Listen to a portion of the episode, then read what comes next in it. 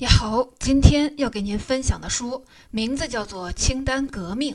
这本书的中文版大约有二百二十页，我会花二十五分钟左右的时间和大家分享这本书的精髓，怎样能够避免犯错，让自己持续正确、安全的做好事情。本书的作者是阿图·葛文德，他是白宫最年轻的健康政策顾问，受到查理芒格大力褒奖的医学工作者。二零一零年的时候，《时代周刊》全球一百位最具有影响力人物的评选榜单上，葛文德是唯一入选的医生。作为一名医生，葛文德的工作性质决定了他必须小心谨慎地避免犯错，因为这个行业错误的代价几乎是无法承受的。所以，葛文德一直在寻找怎么样才能减少犯错，提高做事情的准确率。直到他发现了清单。金融巨头巴菲特曾经说过，他之所以能比其他人投资的更成功，不仅仅因为他有正确的决策，还有一个很重要的原因，就是他能够避免犯一些愚蠢的错误。而在作者看来，清单就是让你把事情做正确的必要方式。就连著名的科学杂志也刊发书评，直言不讳地宣告：人人都该有一份小清单。举一个例子，巴基斯坦贫民窟住着四百多万人，几乎所有的水源都被污染了，百分之十的孩子活不到五岁，主要死因是腹泻和急性呼吸道感染。治理污水不是一件容易的事儿，但这个问题被一位年轻人用清单解决了。他给当地人列了一张在六种情况下使用肥皂的清单，一年后，这里儿童发病率大幅的降低。再比如，一九三五年，波音公司研发出被称为“飞行堡垒”的 B 十七型轰炸机，操控的复杂程度大幅的提升。但是他们并没有给飞行员更长时间的培训，而只是编制了一份检查清单。自从这张看似是愚蠢的飞行清单投入使用后，二九九型轰炸机安全飞行了二百九十万公里，被美军订购了一万三千多架。在二战中取得了决定性空中的优势。一张手术清单让原本经常发生的手术感染的比例从百分之十一下降到了零。一张建筑清单让每年建筑事故的发生率不到万分之二。一张投资清单让一个投资组合的市值竟然增长了百分之一百六十。为什么清单的威力那么大呢？接下来，我将从三个方面来聊一聊如何用清单来减少错误。第一，人为什么会犯错误呢？第二，清单是如何避免错误的发生的？第三，制作一份有效清单的三大原则是什么呢？先来看第一点，人为什么会犯错误呢？其实，人的错误可以分为两种，一种是无知之错，一种是无能之错。无知之错说的是因为你没有掌握正确的知识。没有相关的知识而犯了错，比如说你不知道盖房子要考虑地震的可能性，把房子盖错位置，或者是选错了材料，这算是无知之错；或者你没学过电器知识，自己捣鼓家电，结果弄坏了，这也叫无知之错。还有一种错误是无能之错，说的是你虽然掌握了正确的知识，但却没有正确的使用知识而犯下的错。比方说，你是航空的驾驶员，你知道起飞前的所有的程序，但是你起飞前却忘记了解锁方向舵，结果导致飞机失事，这就是无能之错。这个无能之错的悲剧是真实发生的。当年美国波音轰炸机 B 幺七在给美国军方进行演示的时候，就是因为飞行员起飞的时候忘了解锁方向舵，结果导致飞机坠毁。这次的事故差点把波音公司给搞破产。不仅仅是像轰炸机事故这样的事情，工作生活中我们会犯各种各样的无能之错，比如说开会记错了时间，律师用错了法律条款等等。无能之错原本是完全有能力避免的，但这种错误却不断的发生，这到底是为什么呢？有两方面的原因，也是清单能够发挥作用的两个原因。先来看第一个原因，人并不能把所有的事情都记住。现代世界的复杂性已经超出了人力所能及的控制的范围。比如说，你刚接完一个客户的电话，又一个电话打进来，这个电话刚打完，同事过来找你商量开会的事儿，结果你就很可能忘了头一个电话答应客户的承诺，导致客户很不满。你看，不是你无法完成客户的任务，而是要处理的事儿太多而忘记了。这种情况很常见，人往往是在高压的情况下，很容易忘掉一些事情。第二个原因，记忆和经验会让人麻痹大意，导致无能之错的发生。比如说，二零零九年曾有一个新闻讲了这么一件事儿：有一个八十四岁的老爷子右腿骨折了，送到医院做手术，手术居然给左腿上打了个钢板，让右腿还断着。结果一检查，手术出错的原因，原来写手术通知书的时候，右腿写成了左腿。最离谱的是，主刀医生、助手、机械师、麻醉师，他们所有的人都没有检查这个手术通知单，麻痹大意，结果导致手术出错，治错了腿，折腾的八十四岁的老爷子活生生受了两次罪。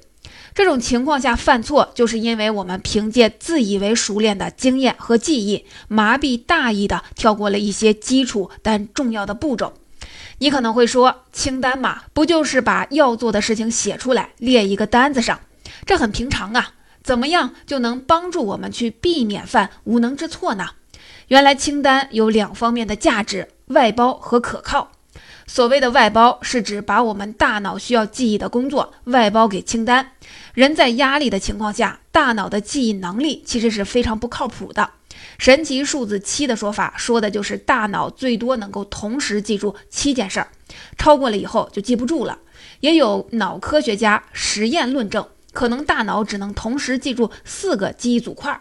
不管怎么样，我们都知道，大脑在事情多又高度紧张的时候，就很容易犯错。而使用清单，就相当让大脑把记忆的工作外包了出去，让大脑集中注意力做判断的工作，这样就可以避免因为大脑记忆的局限而犯错误。这也就是清单为什么能发挥作用的第一个原因。清单的第二个作用是可靠，因为人的经验和记忆总是不稳定的。所以，我们的工作的表现会受到工作的熟练度，甚至当天的精神状态影响。而使用清单，就把工作流程从依靠回忆和经验，变成了一种可视化的强制约束，从而确保不论在什么情况下，都能保证重要的环节不被遗漏。这就是清单能够发挥作用的第二个原因。那具体清单怎么样帮我们解决问题呢？这就要讨论的是第二个话题：清单如何避免无能之错的发生？要想让清单起作用，需要两个重要的步骤。第一步，对遇到的问题进行分类；第二步，对不同类型的问题采取不同的策略。先来说第一步，对问题分类。我们在这个世界上遇到的问题大致可以分为三类，分别是简单的问题、复杂的问题和极端复杂问题。所谓简单问题，就是说那些可以有明确解决方法的问题。比方说，做一个蛋糕有明确的步骤，照着食谱做就不会出错。第二种问题是复杂的问题，比如要把火箭送上月球，或者要完成大企业的收购并购，像这种专业性强、技术比较复杂、步骤非常多的问题，就属于复杂问题。第三种问题叫极端复杂问题，就是说结果非常不确定的问题，比如说养育子女。把子女培养成一名优秀的成人，有很多因素会影响，结果的不确定性非常大。面对这三种问题，清单都有一一对应的解决方案。来看第一种，简单问题用执行清单，这个方法最简单，因为简单问题有步骤，怕的是忘记，所以做一个执行清单，提醒自己，以免遗漏而犯错。比方说，我以前上班就很容易忘带东西，今天忘带了钥匙，明天忘带了钱包。后来，一个朋友告诉我，出门之前念一遍手机、钱包、钥匙、公交卡，边念边检查。后来我一试，这个方法还真是管用。这个出门前的口诀其实就是写了一个执行清单，简单有效。第二种情况，针对复杂问题就用核查清单。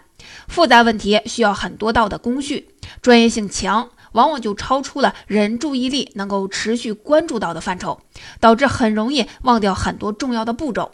像这种问题，就要用到核查清单，在重要的节点上用一个核查清单来检查自己是否遗漏了重要的环节。比如我在公司应聘新员工，面对不同的应聘者，沟通的内容也就不一样。我很可能因为喜欢这个人的某些特征，或者是偏爱他的某一些性格特点，当时可能会觉得招一个这样性格的人挺好的。可是我在面试结束的时候，都会看一个我的面试清单。我的面试清单上有三条：第一，有什么事情可以证明应聘者有学习能力呢？第二，怎么证明他很热爱、很看重这份工作呢？第三，我录用他的最大的理由是什么？而在什么样的情况下，这个理由会被推翻呢？人很容易受到自己偏见的影响，而招聘一个人应该是综合全面的考察。面试清单会提醒我应当去全面考虑的环节有哪些，而避免当下的感受来影响我的判断。面试其实还是简单的复杂问题，像金融投资考虑的因素就更复杂。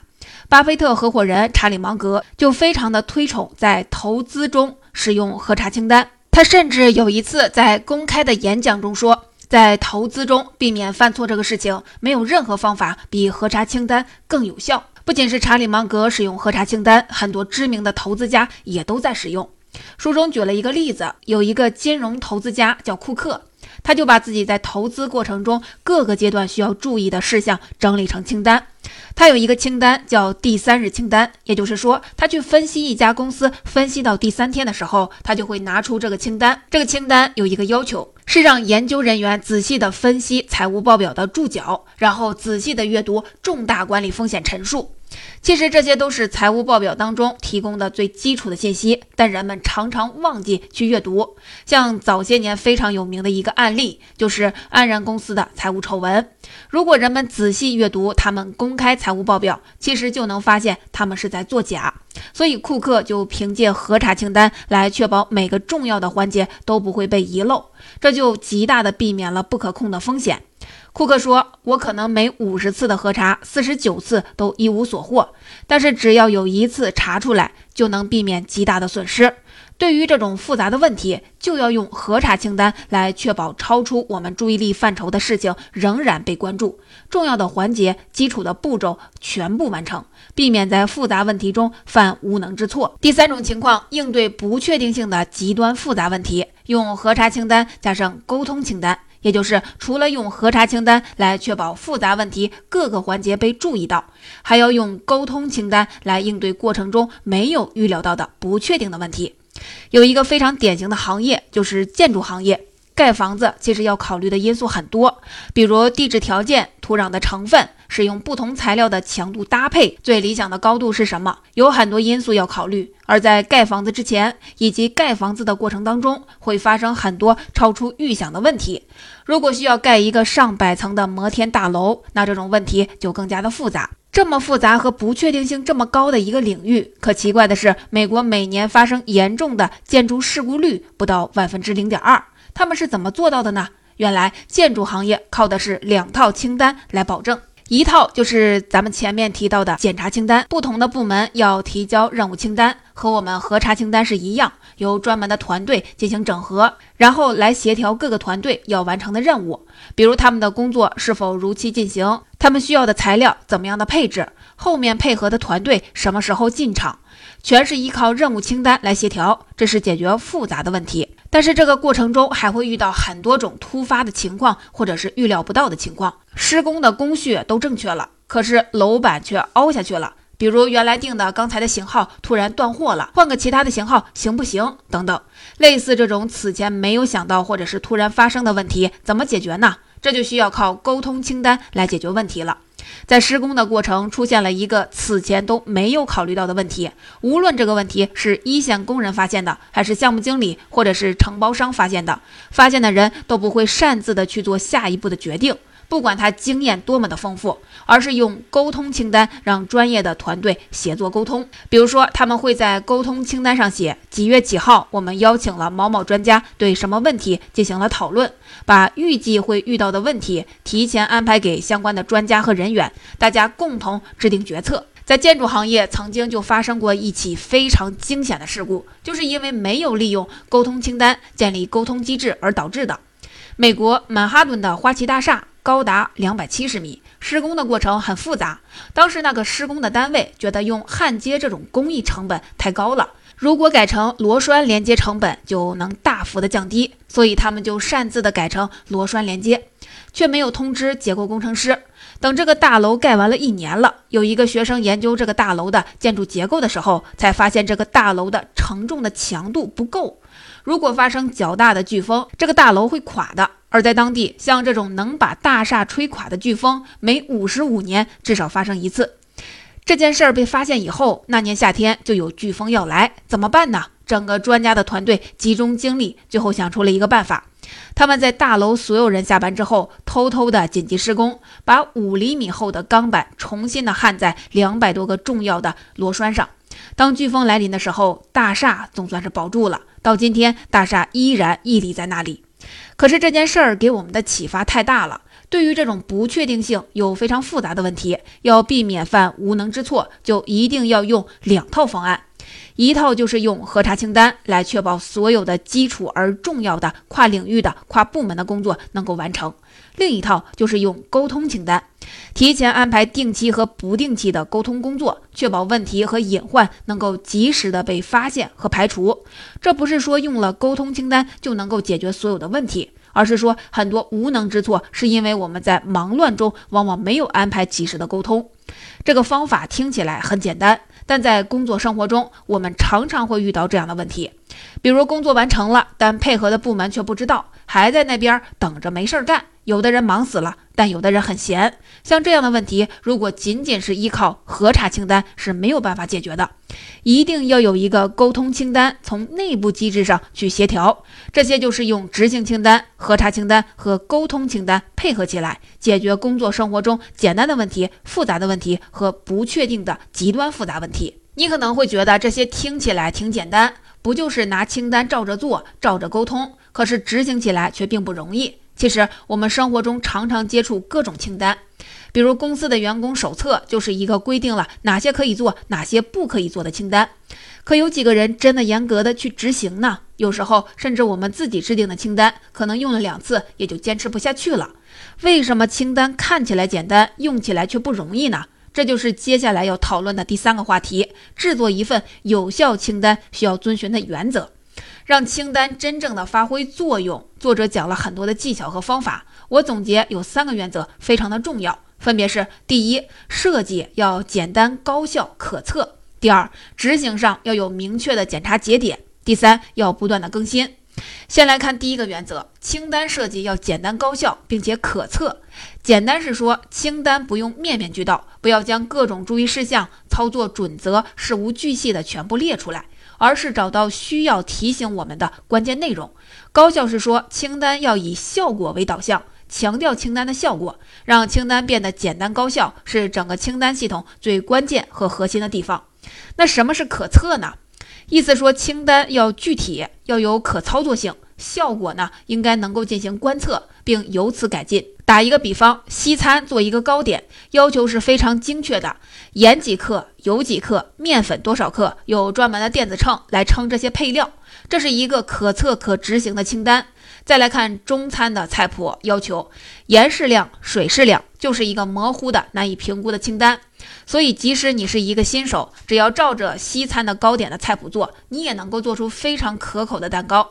可是，你要做一个中餐。那得要不断的摸索试错才能够做到，因为作者是医生，所以书中就举了在医院很常见的例子，比如说儿童在手术之后的感染率是很高的，那如何降低这种感染率呢？其实有一个很有效的方法，只要在做手术前的六十分钟给儿童注射预防的抗生素，手术后的感染就非常容易避免。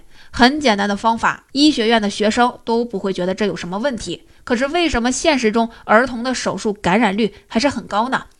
原来啊，医生的工作是非常的繁忙的，往往有很多任务和压力。比如说，刚准备手术，忽然有哮喘病发作的病人过来，医生就要马上的赶过去处理；或者在准备手术时，忽然医疗设备提示故障的红灯大闪，医生就得赶紧去检查等等。医生在忙着应付各种突发状况的时候，就很容易忘记手术前六十分钟要注射抗生素这件事儿。调查发现，有三分之一以上的手术没有在正确的时间注射抗生素，有的是提早了，在一个小时之前就注射了；有的是手术做完了才打的抗生素；有的甚至都是忘了打抗生素。那怎么样才能改进呢？后来医院在儿童手术之前专门去提醒医生注意注射的时间，单单是提醒了这一点，就极大的减少儿童手术感染问题。清单从来都不是大而全的操作手册，而是理性选择后的思维工具。抓住关键内容比面面俱到要更重要。所以我们要应用清单，就一定要把它做的简洁高效。清单上只写最关键的问题，才能控制最高的质量。这也是大多数写的密密麻麻的清单不能够发挥作用的原因。你想想看，如果让你背一个人员管理条例，你肯定背不了，也执行不了。但当年红军就三大纪律、八项注意，非常简单。还有刘邦进入咸阳之后与军民约法三章，这些都是一个个简单、高效、可测、可执行的清单。第二个原则，在执行上要有明确的检查点。什么是检查点呢？就是在执行清单的时候，提前安排某个节点，或者是某个情况下要使用指定的清单。比方说，你开车的时候，忽然仪表盘上的电瓶灯亮了，这个时候你可能要停车，拿汽车手册翻到电瓶仪表灯亮的那张，看看接下来该怎么样的去处理。仪表灯亮就意味着是一个检查点，要让清单用起来，就要设置这样的检查点，告诉我们什么时候使用这个清单。美国有一个乐队叫范海伦，乐队的主唱是著名的摇滚乐手大卫·李·罗斯。每次出去签巡演合同的时候，罗斯的经纪人都会在合同中加这么一个条款：必须在后台的化妆间放一碗 M&M 巧克力豆，而且绝不能出现棕色的巧克力豆。如果主办方没有做到，那么演唱会就取消。而且要对乐队的所有的费用进行全额的赔偿。听起来这个要求太无理取闹了，有点像明星耍大牌，搞这么奇怪的规章制度。可是这个经纪人却说，这是他们保障演唱会安全的试金石。为什么呢？因为一个演出涉及到的问题和技术是特别多和复杂的，而且范海伦乐队比绝大多数乐队用的设备要多，所以他们对舞台的要求也会高很多。而一个演唱会的工作人员会犯各种各样的技术错误，比如有时候衡量的载重不够，可能导致舞台倒塌；地板的载重不够，舞台也可能倒塌；舞台的门搭得不够高，布景车就没法过等等。这些事情都影响到演唱会的安全和正常的举办。如果主办方都没有仔细的阅读到这个 M&M 豆条款并执行的话，很可能他们也会在演唱会的其他的环节上出问题。所以呢，有没有出现一碗合格的 M&M 豆，就成为了他们的检查点。还真的有一次，在后台的化妆间中，他们发现那个 M&M 豆当中出现了棕色的巧克力，结果触发了他们对整个舞台的全面质量检查。果然，主办方没有仔细阅读舞台重量的要求，准备的舞台根本不够他们舞台设备的承重，很可能发生坍塌。要想清单持续有效，一方面要保证清单做的简单、有效、可测；另一方面就是设置这样的检查点，就要像仪表盘上的报警器，像演出准备当中的 M&M 豆，或者是工作中主动设置的质量检查点。通过这些明确的检查点来告诉我们什么时候使用对应的清单，避免风险。那如何设置检查点呢？我总结可以从前、中、后三个方面来入手，就是指在任务发生前设置。中是指任务执行中设置，后是指在任务出现意外情况时设置。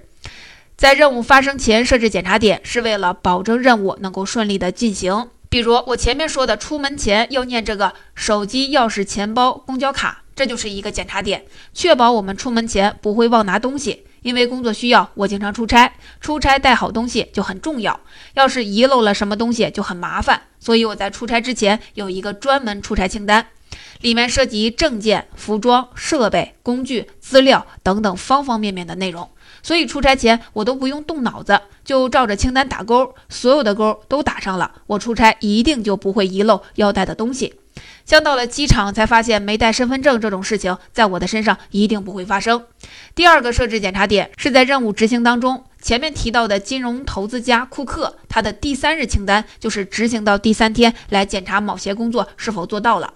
我在面试时用到的核查清单，也是为了确保我在面试这项任务中考虑了所有的因素。第三个设置检查点的地方，就是意外情况发生时，比如说开车时电瓶故障灯亮起，它就是意外情况的检查点。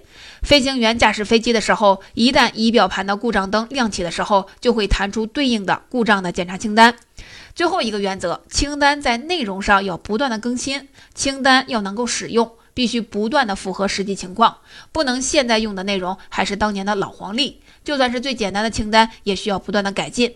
只有持续的改善，才能够让清单始终的确保安全、正确和稳定。这一点很重要，大家都能够理解，而且在用的过程中都会注意到。我就不多说了。总结，这就是《清单革命》这本书的主要内容。让我们回顾总结一下。首先呢，使用清单目的就是为了避免犯无能之错。无能之错指的是那些明明可以规避的错误。清单发挥作用有两个方面的原因：一是清单能够把大脑不擅长的记忆的工作给外包下来，解放大脑；二是清单更可靠，通过可视化和强制性的执行来确保一个高绩效的表现。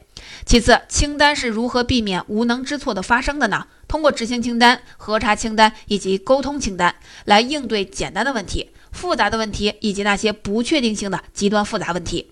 最后，列清单必须遵循三条原则：第一条，清单要简洁高效并且可测；第二条，清单的使用要有明确的检查点，在指定的检查点去使用指定的清单；第三条，清单的内容要与时俱进，不断的更新。多说一句，清单的精髓不是罗列注意事项然后去打勾，而是去改变你的价值观。很多人不喜欢用清单的执行标准程序，觉得丧失了灵活性，会变得死板。但是恰恰相反，使用精心设计的清单不会让你变得死板，他们会帮你节约有限的脑力，不让你的大脑被繁杂的检查项目所占据，而是释放出来处理更加困难的问题。清单不是一种僵化的教条，而是一个实用的支持体系。使用清单反而带来最大的灵活性。